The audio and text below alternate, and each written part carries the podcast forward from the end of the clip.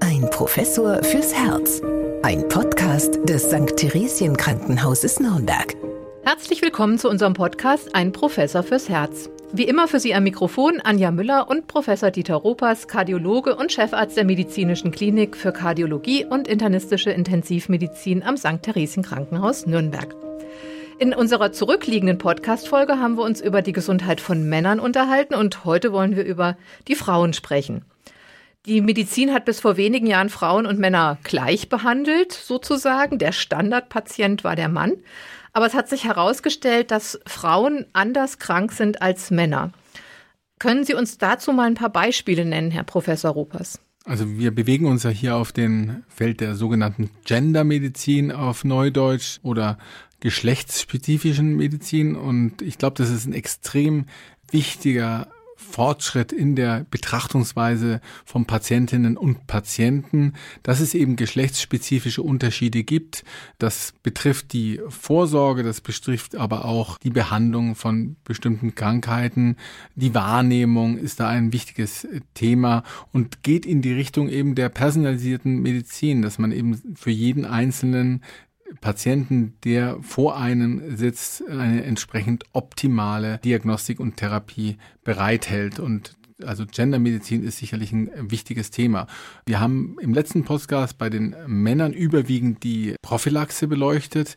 Bei der Frauengesundheit hier geht es auch so ein bisschen um Erkrankungen und da gibt es eben große Unterschiede und allen voran äh, sind es eben die kardiovaskulären Erkrankungen, die eine sehr, sehr große Rolle spielen. Und da ist das Ganze eigentlich auch etabliert worden, weil man, es ist ja aufgefallen, dass äh, zwar Frauen in der Menge, zumindest wenn sie jünger sind, weniger Herzinfarkte bekommen haben, aber wenn sie einen bekommen haben, dann in der Regel mit äh, schwerwiegenderen Ausgang. Also es versterben mehr Frauen als Männer am Herzinfarkt. Es haben mehr Frauen schwere Herzinfarkte als äh, Männer.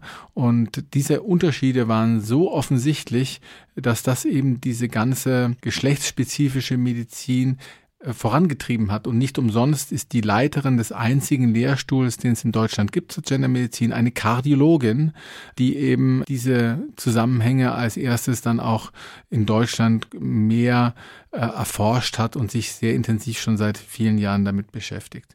Das hat äh, viele Gründe. Die äh, Symptomwahrnehmung ist eine andere.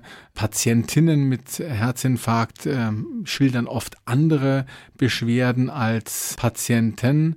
Sie gehen dann verzögert zum Arzt. Also das ist tatsächlich so, dass man, da gibt es Untersuchungen, dass es ein, zwei oder drei Stunden länger dauert, bis eine Frau mit einem Herzinfarkt das Krankenhaus aufsucht oder den Notarzt ruft im Vergleich Vergleich zu den Männern. Und das hat dann natürlich direkten Einfluss auf die Prognose. Aber auch dann, wenn sie im Krankenhaus sind, äh, werden Frauen weniger ernst genommen als Männer. Das heißt, die Therapie, die sie bekommen, ist oft weniger interventionell, weniger invasiv. Es werden weniger Patienten dann auch Herzkathetert, weniger Patientinnen gegenüber den Männern. Also hier spielt dann auch nochmal die Therapie im Krankenhaus eine große Rolle. Und das ist eben sehr, sehr gut erforscht. Und diese eingeschränkte Prognose von Patientinnen, gerade was kardiovaskuläre Erkrankungen, auch Schlaganfall, die ist eben schon sehr lange bekannt und die amerikanische Herzgesellschaft, die hat sich da auch zu was einfallen lassen, wenn die ihren Jahreskongress durchführt, dann wird immer ein Tag definiert,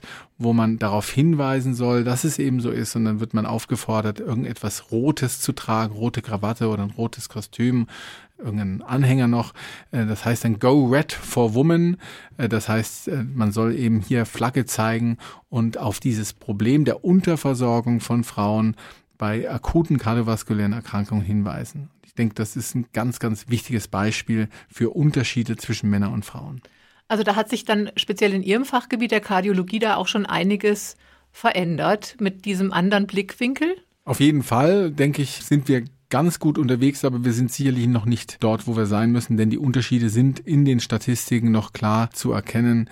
Die verzögerte Diagnostik insbesondere, weil eben die Symptomatik, die wir auch immer schildern, die wir im, Patientenveranstaltungen ähm, kennzeichnen, Brustschmerzen, enge Gefühl, Ausstrahlung in den linken Arm zum Beispiel.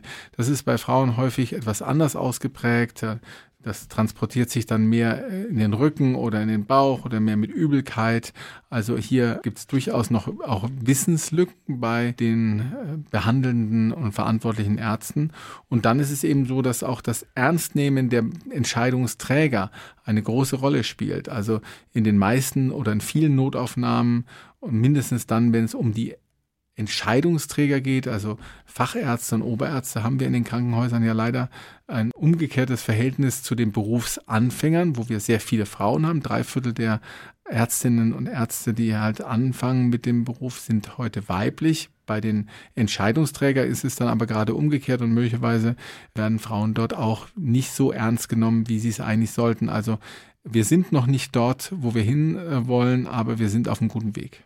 Könnte es auch sein, dass man dann, wenn man irgendwie in die Sprechstunde kommt oder in die Notaufnahme, dass man dann auch als Frau öfters mal hört, ach, das ist psychosomatisch, Sie hatten zu viel Stress, das ist seelisch bedingt. Machen Sie die Beobachtung auch? Dadurch, dass es eben eher atypische Beschwerden sind, ist man natürlich sehr schnell versucht, sich auch auf diese Schiene zu begeben. Und ich muss ganz, äh, ich habe da viele Erfahrungen gemacht in den letzten Jahren, wo ich doch dann Überraschungen erlebt habe bei Patientinnen, wo ich tatsächlich dachte, ja, das ist, geht eher in eine andere, in andere Richtung, die dann aber doch doch eine schwerwiegende Herzerkrankung hatten. Also ich für mich selber nehme bis zum Beweis des Gegenteils erstmal an, dass die Beschwerden, die dort geschildert werden, wirklich ernst zu nehmen sind. Und nur wenn ich alles ausgeschlossen habe, äh, was in diese Richtung geht, dann kann man sich immer noch der Psychosomatik widmen. Das ist natürlich schon ein Thema, das auch bei den Frauen häufig eine Rolle spielt, äh, psychische Erkrankungen, Somatisierung von Beschwerden, aber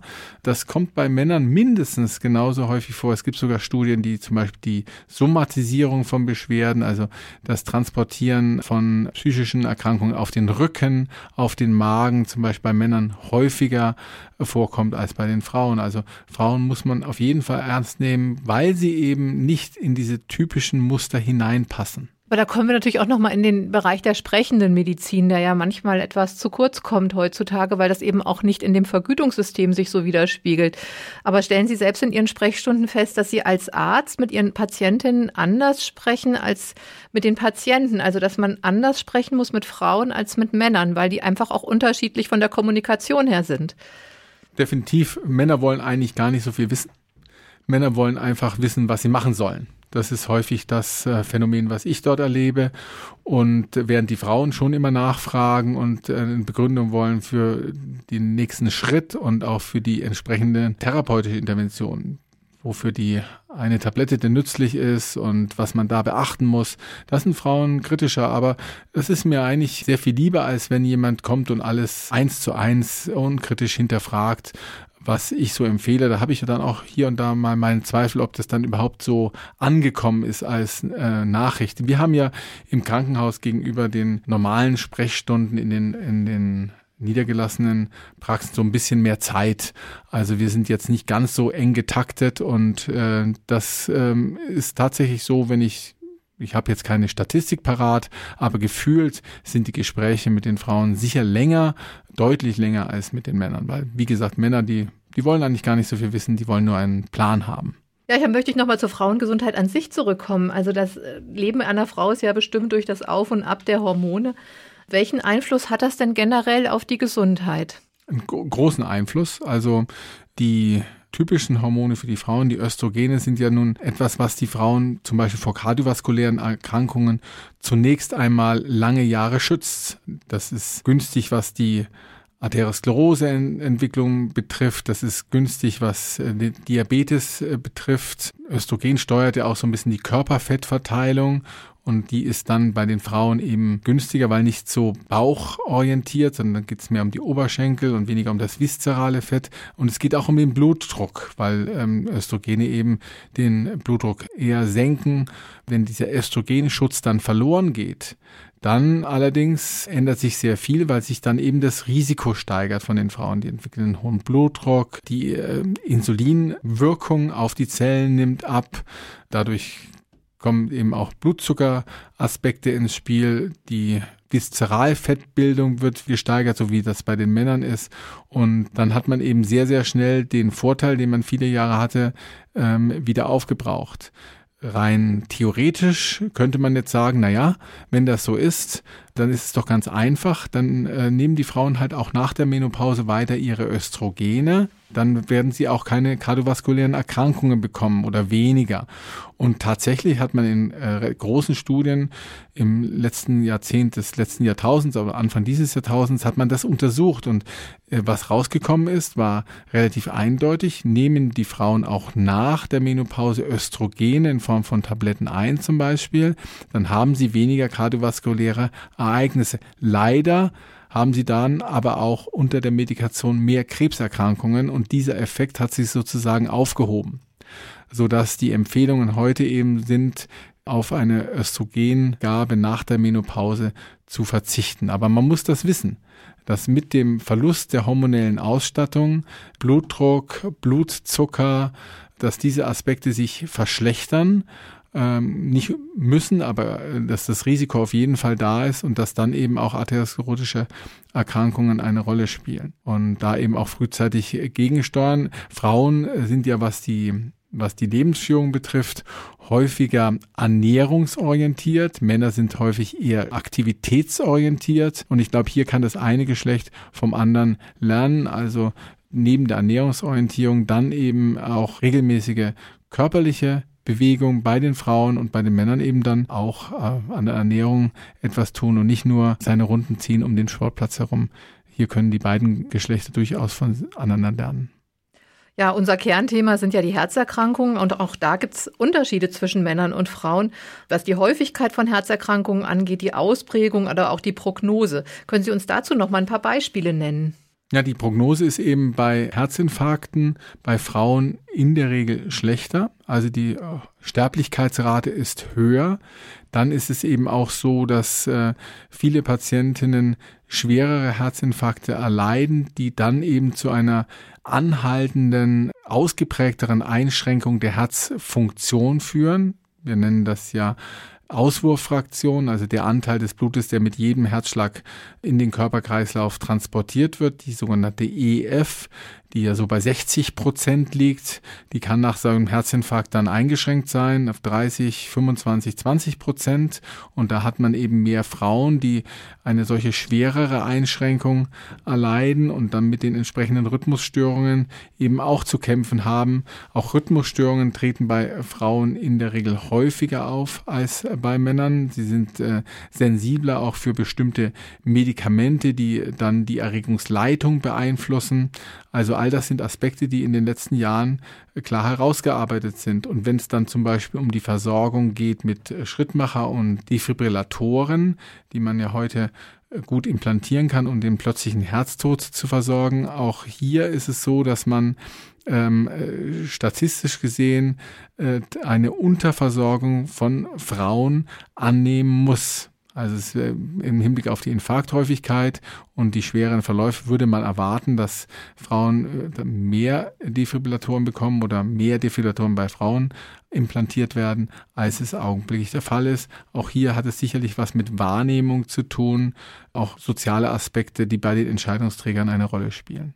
Ich habe allerdings auch gelesen, dass Frauen erstmal auch kritischer sind, wenn es darum geht, um so Eingriffe in ihren Körper. Kann das damit auch zusammenhängen, dass bei der Schrittmacher oder Versorgung da jetzt einiges im Argen liegt? Gut, das ist immer eine Frage, wie viel Zeit man sich nimmt mit den entsprechenden Aufklärung. Hier geht es nicht nur um den operativen Eingriff an sich, diesen klassischen Aufklärungsbogen, wo man eben fragt, wie es geht und was passieren kann, sondern tatsächlich um den Sinn, der dahinter steckt. Und hier muss man sich eben Zeit nehmen und ich hatte das ja schon bei der normalen Sprechstunde erwähnt. Das gilt natürlich für operative Eingriffe noch viel mehr. Hier kommen von Frauen häufig noch relevantere Nachfragen, als es bei den Männern der Fall ist. Manchmal hat es auch was mit Kosmetik zu tun. Äh, gerade bei den Defis und bei den Schrittmachern ist es ja so, dass die äh, werden häufig subkutan implantiert. Dann kann man die von außen sehen. Das ist auch nicht immer so gewollt. Also, aber auch hier kann man durchaus Bedenken äh, zerstreuen. Man, wenn man ein solches Aggregat zum Beispiel submuskulär implantiert, dann ist es von außen nicht zu sehen und so dass also kosmetische Aspekte äh, hier keine Rolle spielen sollten. Aber muss sich eben die Zeit nehmen und gerade bei Frauen das ist ja wie im richtigen Leben auch, braucht man einfach ein bisschen mehr Zeit und dann hat man sie im Boot. Ja, das ist äh, schön zu hören. Äh, ich möchte noch mal einen ganz anderen Aspekt ansprechen. Wir haben ja im St. Theresien Krankenhaus auch ein Schilddrüsenzentrum und da habe ich schon den Eindruck, dass da auch mehr Frauen im Schilddrüsenzentrum behandelt werden als Männer. Also spielt die Schilddrüse zum Beispiel bei Frauen auch noch mal eine größere Rolle.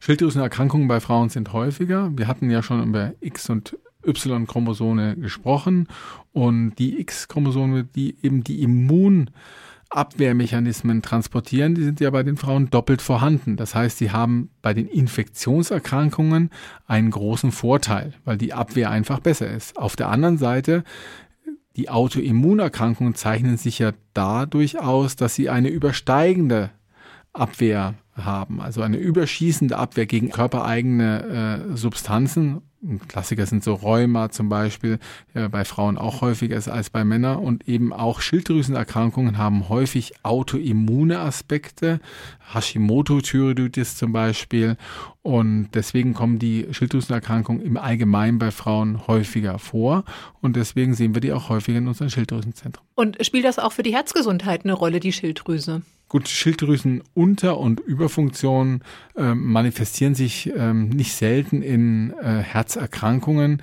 mehr die Schilddrüsenüberfunktion, denn eine Überfunktion von Schilddrüsenhormon, Schilddrüsenhormon ist ja aktivitätssteigerndes Hormon, treibt das Herz dann an, das Herz schlägt dann schneller und wickelt dann äh, Herzrhythmusstörung, wo das Herz eben ungezielt schneller schlägt. Der Klassiker ist das Vorhofflimmern, das bei Schilddrüsenüberfunktion auftreten kann und dann tatsächlich auch schwer zu behandeln ist, weil in einer manifesten Schilddrüsenüberfunktion lässt sich das Vorhofflimmern Medikamenten kaum beherrschen und auch wenn man das durch eine Elektroschocktherapie versucht, wieder regelmäßig zu machen, wenn die Schilddrüse weiterhin feuert und hochaktiv ist, dann kommt diese Rhythmusstörung sehr schnell wieder. Insofern macht es schon Sinn, dass man ähm, hier auch sehr eng zusammenarbeitet. Auf der einen Seite die Hormonspezialisten, die Endokrinologen, die ja in dem ähm, Schilddrüsenzentrum auch ihren zentralen Platz haben und auf der anderen Seite die Kardiologen, damit man hier die entsprechenden Maßnahmen aufeinander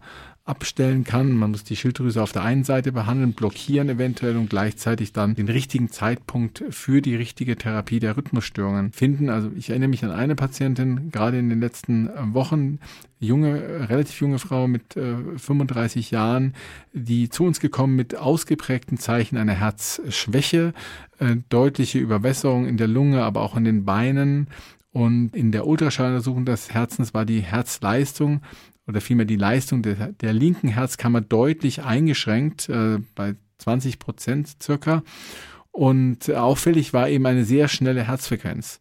Und hier haben wir eben gesehen, dass sie eine manifeste Schilddrüsenüberfunktion hatte und wir haben dann die Schilddrüsenüberfunktion behandelt und innerhalb von drei bis vier Wochen hat sich diese Herzleistung echokardiografisch schon deutlich verbessert, ist jetzt fast normal und entsprechend geht es der Patientin besser. Also hier ist tatsächlich die Schilddrüsenerkrankung die Ursache der Herzerkrankung.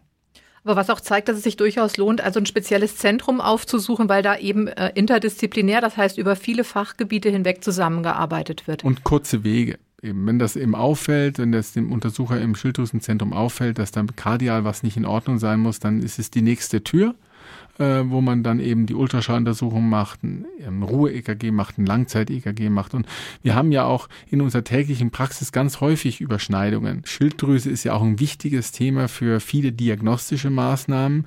Äh, Schilddrüse ist ja ein Organ, was sich über Jodangebot freut. In unseren Breiten ist ja Jod eher unterdimensioniert, auch ein Problem für die Entwicklung von Stromen zum Beispiel. Aber wenn äh, zum Beispiel in der Schilddrüse Zentren sind, die sozusagen darauf warten, ähm, nur Jod zu bekommen, um dann eben Schilddrüsenhormon überschießend und unreguliert zu produzieren. Da muss man eben aufpassen und sehr viel Jod bekommen unsere Patienten natürlich automatisch im Rahmen von Kontrastmitteluntersuchungen, zum Beispiel beim Herz-CT oder bei der Herzkatheteruntersuchung.